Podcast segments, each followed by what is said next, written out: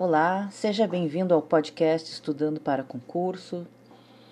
Hoje vamos iniciar nossos estudos em Direito Administrativo e o nosso primeiro tópico será Introdução ao Direito Administrativo.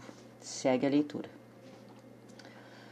Você pode estar se perguntando qual será a importância do direito administrativo para o dia a dia da administração pública. Veja só. O administrador público é quem cuida para que os serviços públicos cheguem à população. Portanto, ele terá que construir escolas e hospitais, cuidar da segurança pública e do transporte, prestar os serviços em geral: energia elétrica, saneamento básico, fornecimento de água, etc. O direito administrativo disciplina o exercício dessas atividades administrativas. O administrador pode pensar: vou fazer mais hospitais para prestar um serviço de saúde melhor à população no entanto, até esse serviço ser acessível à sociedade, há um longo caminho.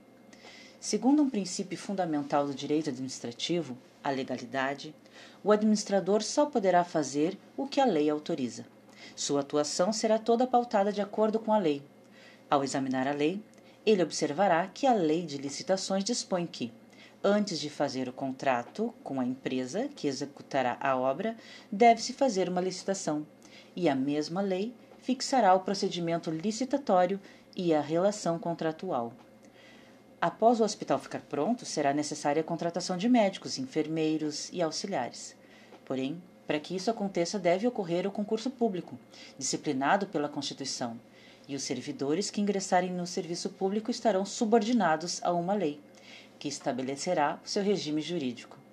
Esse administrador precisará de certos poderes para executar suas atividades terá que punir os servidores que cometerem infrações, terá que estabelecer a ordem interna dos órgãos, expedir atos normativos, como por exemplo portarias e resoluções, para complementar a lei. Pode ocorrer de o um Estado, a administração pública, por meio de seu agente, um médico desse hospital, por exemplo, causar, causar dano ao particular ao cometer um erro durante a cirurgia. Isso gerará o dever do Estado de fazer a reparação dos danos morais e materiais causados. A atuação do administrador deve seguir os princípios do direito administrativo. Atuar de acordo com a lei, a legalidade. Não atuar com interesse pessoal, impessoalidade. Atuar com ética, boa-fé e honestidade. Ter uma atuação transparente e fazer todas as ações com a melhor relação custo-benefício, sendo eficiente. Tudo isso é o campo do direito administrativo. Veja só como ele está ligado ao conceito de administração pública. Sim, o direito administrativo não se confunde com a matéria administração pública. Vamos tratar disso mais adiante, quando formos diferenciar Estado, governo e administração pública. A matéria administração pública também estuda a administração pública, mas em outra perspectiva. É um estudo mais histórico e mais teórico, em alguns momentos até analisa aspectos comuns do direito administrativo. Assim como nós temos códigos de direito penal, de direito civil, nos quais todas as normas dessas matérias estão reunidas, temos também um código de direito administrativo? Não. No direito administrativo, não possui codificação. O que existem são várias leis esparsas tratando de matérias específicas. Temos a Lei de Licitações, Lei 8.666 de 93, a Lei de Processo Administrativo, que seria a Lei 9.784 de 99, a Lei de uh, Desapropriação, Decreto-Lei número 3.365 de 41, entre diversas outras leis. No entanto, mesmo na falta de um código específico, o direito administrativo é matéria que tem autonomia própria em relação às demais. Não há um código de direito administrativo, mas o direito administrativo é matéria que tem autonomia própria.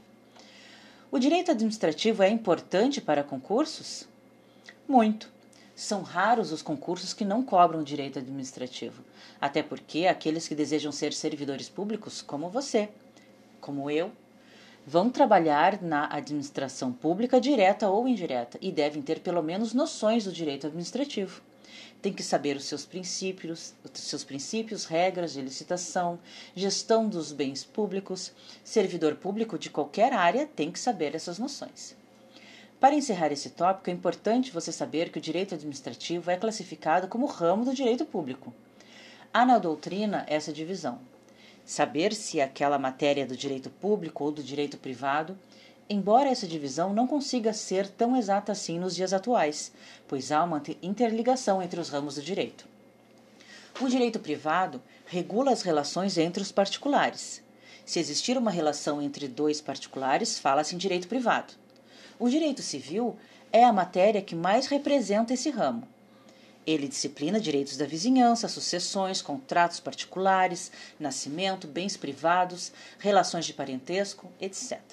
E regula as relações em que predomina o interesse privado, no qual as partes estão no mesmo nível de direitos e obrigações. Nesse sentido, predomina a regra da disponibilidade dos bens jurídicos como regra.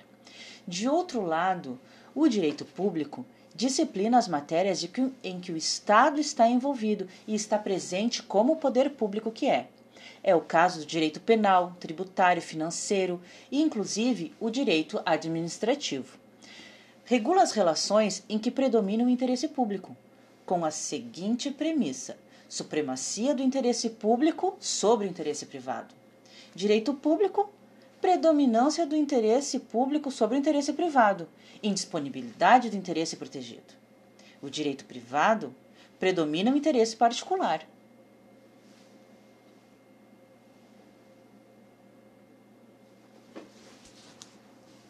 Finalizamos então esse primeiro tópico de introdução ao direito administrativo. Muito obrigada por ouvir. Vamos para o próximo. Obrigada, tchau.